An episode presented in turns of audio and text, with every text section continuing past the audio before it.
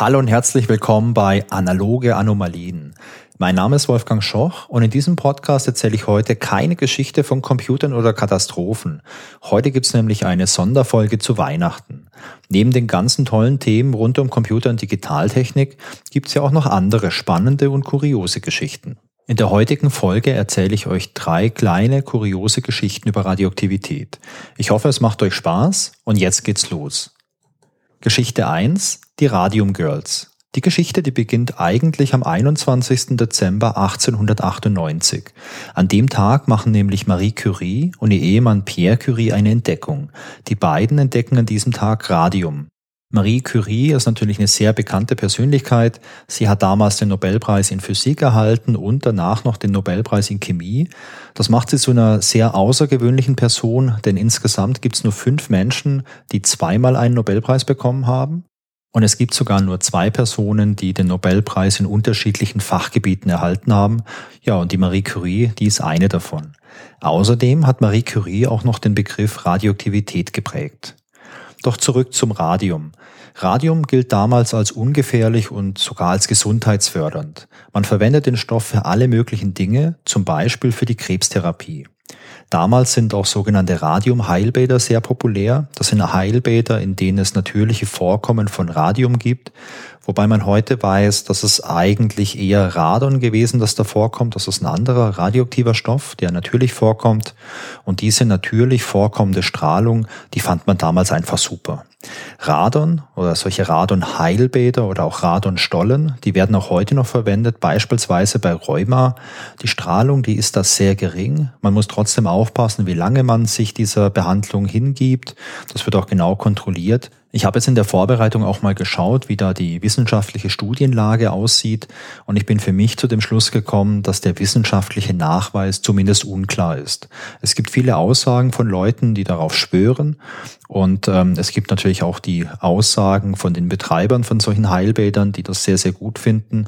Ich habe zumindest keine Studien gefunden, die gezeigt haben, dass das gesundheitsgefährdend ist, also das, was man heute macht. Damals sah das aber noch ganz anders aus. Damals war es nämlich so, dass man dieses Radium jetzt nicht nur in Form von solchen Radiumheilbädern konsumiert hat, sondern auch in Form von Kosmetika oder sogar Lebensmitteln. Es wurden damals Cremes entwickelt und Getränke und Schokoladen und Zahnpasta und Seife, die mit Radium versetzt war und ich glaube, man kann das ein bisschen als Trendprodukt verstehen. Radium war einfach cool und man hat sich einfach versprochen, dass dieses Radium gegen alle möglichen Beschwerden hilft. Und auch beispielsweise, wenn es jetzt in so einer Creme zugesetzt wurde, hat man sich halt auch versprochen, dass man dann halt, keine Ahnung, bessere Haut bekommt, glattere Haut bekommt und dass alles einfach ein bisschen besser wird. Neben diesen in Anführungszeichen medizinischen Einsatzzwecken hat Radium aber noch einen anderen ganz tollen Effekt. Radium leuchtet nämlich, beziehungsweise aus Radium kann man Leuchtfarbe herstellen. Ihr kennt doch alle wahrscheinlich solche Uhren, wo dann das Ziffernblatt und auch die Zeiger nachts leuchten. Und früher hat es geleuchtet, weil diese Farbe Radium enthalten hat. Heutzutage, wenn man sowas kauft, dann äh, ist das nicht mehr so radioaktiv, sondern es gibt da andere Möglichkeiten, um solche Farben herzustellen. Und in der Regel muss man diese Farben dann mit dem Tageslicht aufladen. Und wenn es dunkel wird, geben die dann halt diese Helligkeit wieder ab. Ich weiß ehrlich gesagt gar nicht, wie das genau funktioniert, aber es funktioniert auf jeden Fall ohne Radioaktivität. Radiumzifferblätter haben jetzt den großen Vorteil, dass man die nicht aufladen muss, sondern dass die immer leuchten. Also jetzt nicht wirklich immer bis in alle Ewigkeit. Bei radioaktiven Substanzen gibt es ja die sogenannte Halbwertszeit und die Halbwertszeit, die sagt, wann die Strahlung, die ausgesendet wird von so einem Stoff, um die Hälfte zurückgeht, also wann sich dieser Stoff entsprechend abgebaut hat. Und dadurch wird auch das Radiumziffernblatt irgendwann nicht mehr leuchten. Aber man spricht da halt eher jetzt von Jahren und halt nicht von Stunden. Und solche Leuchtuhren, die waren in den USA extrem populär.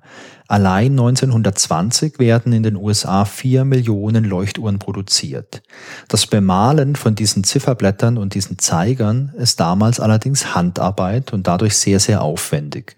Es gibt also große Fabriken und in diesen Fabriken, da arbeiten hauptsächlich Frauen und diese Frauen, die bemalen eben diese Zifferblätter und diese Zeiger von Hand.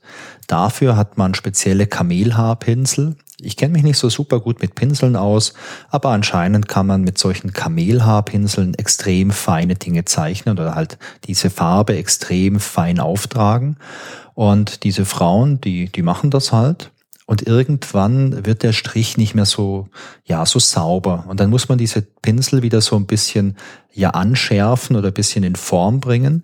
Und das machen die Frauen mit ihrem Mund. Also die lecken halt diese, ähm, diese Pinsel ab und lecken die so ein bisschen in Form. Und äh, ja, man denkt sich nichts dabei, denn da ist ja Radium drin und Radium ist ja wirklich total gesundheitsförderlich. Denn wenn ich jetzt irgendwie Radium-Schokolade essen kann oder wenn ich jetzt äh, ein Wasser trinken kann, dem Radium beigemischt ist und das gut für meine Gesundheit sein soll, naja, dann kann es ja nicht schädlich sein, wenn ich jetzt so einen Pinsel ablecke. Die Frauen, die machen aber noch ganz andere Dinge. Denn die bemalen sich beispielsweise ihre Fingernägel mit dieser Farbe oder auch ihre Lippen oder direkt ihre Zähne. Und ich habe gelesen, man hat das teilweise gemacht, um dann zu Hause am Abend den Ehemann zu überraschen oder vielleicht auch den Ehemann zu erschrecken. Also ich weiß es nicht, äh, wenn ich jetzt zu Hause bin und, und meine Frau kommt nach Hause und es ist irgendwann mal dunkel und sie macht den Mund auf und ihre Zähne leuchten grün. Jetzt weiß ich nicht, ob ich da persönlich jetzt lachen würde oder vielleicht auch einfach äh, schreien, aber es war halt, es war eine andere Zeit damals. Und ähm, ja, die Frauen, die machen das und die Schädlichkeit von Radium, die ist damals unbekannt. Jetzt passiert es aber, dass sich Erkrankungen und auch Todesfälle in diesen Fabriken häufen. Und insgesamt sind äh, an diesen Arbeiten 4000 Personen betroffen. Die Firmen, die streiten natürlich erstmal alles ab. Denn man hat ja erstmal noch nie was davon gehört, dass dieses Radium jetzt schädlich ist. Und ja, also wenn das jetzt so schädlich wäre, man wüsste das ja und man macht sogar solche Dinge, dass man den Frauen unterstellt, dass sie Syphilis haben, dass sie halt ein schlechtes Leben führen. Und ihr müsst jetzt äh, dran denken, wir sprechen jetzt so über die 1920er Jahre. Und da einer verheirateten Frau zu sagen oder zu unterstellen, hey, du hast Syphilis und bist deswegen krank, das ist was anderes, wie wenn man das jetzt heute machen würde. Damals war ja so diese ganze Moral und die Treue und alles Mögliche, zumindest auf dem Papier, was sehr, sehr Wichtiges. Und jetzt wirklich sowas zu unterstellen, das war richtig krasser Rufmord damals. Man schafft es damit halt auch, viele Frauen dann ruhig zu stellen. Aber schließlich erheben fünf Frauen Klage. Es dauert relativ lang, bis diese fünf Frauen ähm, einen Anwalt finden, der sie vertritt. Die fünf Frauen, die gewinnen dann schließlich auch vor Gericht und sie bekommen jeweils eine Entschädigung von 10.000 Dollar zugesagt. Diese 10.000 Dollar entsprechen nach der heutigen Kaufkraft circa 140.000 Dollar. Zusätzlich zu dieser Entschädigung bekommt jede der Frauen damals auch noch eine lebenslange Rente in Höhe von 600 Dollar zugesagt. Auch das ist, ähm, wenn man es mit der heutigen Kaufkraft vergleicht, auch relativ viel. Und ähm, das war auch natürlich relativ gut für diese Frauen. Der Fall hat aber noch mehr äh, bewirkt danach, denn dieser Fall hat eine sehr große Auswirkung auf die Arbeitsplatzsicherheit. Es werden nach diesem, ja, diesem Prozess und diesem Schuldspruch werden die Sicherheitsstandards in der gesamten Industrie massiv verbessert. Es werden weiterhin solche Uhren produziert, aber es wird beispielsweise vorgeschrieben, dass man Handschuhe tragen muss und andere Schutzkleidung tragen muss, dass man diese Pinsel nicht mehr ablecken darf. Das erscheint uns jetzt vielleicht auch ein bisschen absurd, weil keine Ahnung, so im Jahr 2022 würde ich vielleicht sagen, hey, vielleicht ist es generell eine schlechte Idee, mit einer radioaktiven Farbe zu arbeiten. Aber damals war man gerade erst noch in diesem Prozess, das zu begreifen, was hier eigentlich passiert. Und da war es schon ein enormer Fortschritt, jetzt solche Sicherheitsmaßnahmen einzuführen und halt auch wirklich mal einzugestehen, dass die Leute, die damit arbeiten, halt wirklich gefährdet sind. Und man hat sich dann halt angefangen, Gedanken drüber zu machen, was kann man da tun. Und ich finde, das ist auf jeden Fall schon mal echt ein wichtiger Schritt gewesen in die richtige Richtung. Und die ganzen Sicherheitsstandards, die wir heute haben, kann man gewisserweise auf die Radium Girls von damals zurückführen. Geschichte Nummer zwei, Atomic Gardening. Die 1950er Jahre waren das goldene Nuklearzeitalter. Diese ganze Technologie hat damals eine enorm große Faszination ausgestrahlt. Es gab im Jahr 1953 eine sehr bekannte Rede von Dwight D. Eisenhower vor der UN-Vollversammlung in New York. Und diese Rede, die ist bekannt unter dem Namen Atoms for Peace, also Atomkraft für den Frieden. Und in dieser Rede ging es auch genau darum. Es ging um die friedliche Nutzung der Kernenergie. Und man hat damals verschiedene Bereiche identifiziert, in denen man die Kernkraft äh, friedlich nutzen kann. Ein Bereich war beispielsweise die Energieerzeugung, also Kernkraftwerke. Ein weiterer Bereich war die Medizin. Da fällt einem vielleicht direkt sowas ein wie Röntgentechnologie oder halt auch Strahlentherapie. Und last but not least gab es auch noch den Bereich Ernährung. Damals wurde übrigens auch die Internationale Atomenergieorganisation gegründet, die es ja heute immer noch gibt. Diesen Bereich Ernährung, den finde ich sehr interessant. Denn man muss mal zurückdenken, wie das damals alles so funktioniert hat. Man hat damals den Wunsch gehabt, dass es neue Pflanzenarten gibt, die besondere Eigenschaften haben. Beispielsweise hohe Erträge oder eine Resistenz gegen irgendwelche Schädlinge oder vielleicht auch solche Dinge wie Melonen ohne Kerne oder Trauben ohne Kerne. Wenn wir heute sowas möchten, dann können wir die Gentechnik nutzen. Bei der Gentechnik kann man jetzt ganz gezielt was an der DNA von so einer Pflanze ändern. Da gibt es so solche Technologien wie beispielsweise CRISPR, das ist diese Genschere, mit der man wirklich so kleinste äh, Elemente irgendwie modifizieren kann, um dadurch halt ähm, ja das Erbgut von so einer Pflanze zu modifizieren. Früher gab es diese Technologie noch nicht. Früher konnte man züchten. Also man hat verschiedene Pflanzen gehabt. Man hat gesehen, okay, ich habe hier vielleicht eine Pflanze, die hat spezielle Eigenschaften zufällig bekommen durch eine natürliche Mutation. Die nehme ich jetzt als Ausgang für meine nächste Generation. Die kreuze ich jetzt mit irgendwas und ich hoffe, dass dann die Eigenschaften, die ich möchte, dass die halt dominant sind, dass die durchkommen und ich dadurch halt jetzt vielleicht eine neue Sorte gewinne. Wenn ihr euch nochmal an die Schule zurückerinnert, da gab es ja auch diese ganze Vererbungslehre und den Mendel und so weiter. Das ist im Prinzip genau die Theorie, mit der man heute auch noch oder auch vor allem damals solche Züchtungen durchgeführt hat. Der Nachteil an diesen Züchtungen ist, dass das alles relativ langwierig ist. Und man ist immer ein bisschen darauf angewiesen, dass es natürliche Mutationen im Erbgut gibt. Die gibt's immer wieder mal, aber die sind halt nicht so super häufig. Und das ist übrigens eine gute Sache. Denn wenn es häufig irgendwelche Mutationen im Erbgut gäbe, dann wäre das erstmal für Pflanzen schlecht, weil dann halt jede Kartoffelpflanze unter Umständen ein bisschen anders wäre. Und das wäre für uns Menschen auch ein bisschen schlecht oder vielleicht ein bisschen arg schlecht. Denn wenn es bei uns im Erbgut laufend richtig viele Mutationen gäbe, dann hätten wir halt höchstwahrscheinlich ganz viele Erbkrankheiten, wenn wir auf die Welt kommen. Und die Wahrscheinlichkeit, dass wir nicht gesund sind und nicht alt werden, die wäre dann sehr, sehr hoch. Aber zurück in die 50er Jahre. Man wollte jetzt gerne hier Fortschritte machen. Und jetzt war auch dieses nukleare goldene Zeitalter da. Also was ist eigentlich naheliegender, als nicht irgendwie diese Kernkraft zu nutzen, um jetzt hier vielleicht zu diesen Züchtern und diesen Züchtungen so ein bisschen unter die Arme zu greifen?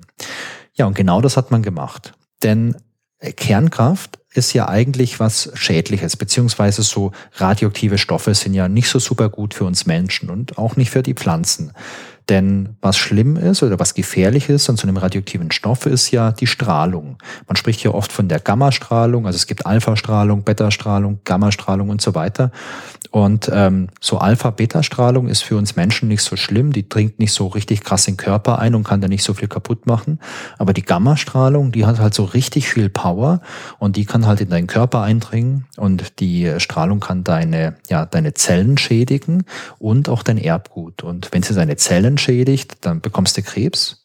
Und wenn dein Erbgut geschädigt wird, dann ähm, können vielleicht deine Kinder irgendwie Krebs bekommen oder eine andere Krankheit bekommen. Das merkt man heute übrigens noch bei den Nachkommen, ähm, zum Beispiel aus äh, Hiroshima oder halt auch bei den Leuten, die jetzt ähm, ja, in Tschernobyl gelebt haben und da damals beteiligt waren bei den Aufräumarbeiten im Kernkraftwerk. Da sind ja auch viele an Krebs gestorben und es gab dann auch Krankheiten bei den Nachkommen. Naja, aber Krankheiten, damit hat man sich jetzt gar nicht so beschäftigt. Man wollte ja irgendwelche neuen Sorten haben oder neue ja, Pflanzen mit neuen Eigenschaften haben. Und da hat man Folgendes gemacht. Man hat sich überlegt, hey, wir könnten ja diese Radioaktivität nutzen, um in unseren existierenden Pflanzenarten absichtlich irgendwelche Mutationen zu erzeugen. Wir können vielleicht das nicht steuern, was mutiert. Das wäre dann eher sowas wie äh, Gentechnik, was man heute hat mit CRISPR, dass man was ganz gezielt irgendwo manipuliert. Aber was man machen kann mit so einer Strahlungsquelle ist ja dafür zu sorgen, dass es extrem viele Mutationen gibt. Und wenn es viele Mutationen gibt, ist die Wahrscheinlichkeit, dass da was für uns Menschen Sinnvolles rauskommt, auch relativ groß. Und ähm, man kann es jetzt doch ein bisschen vielleicht vergleichen mit der Gentechnik. Bei der Gentechnik nutzt man ein Skalpell, um was zu verändern. Und bei dem, was man hier gemacht hat, beim Atomic Gardening, da hat man eher so eine Pumpgun genommen und hat mit der halt auf die DNA draufgeschossen, in der Hoffnung, dass was Richtiges kaputt geht. Und in der Praxis sah das so aus, man hat eine Strahlenquelle genommen.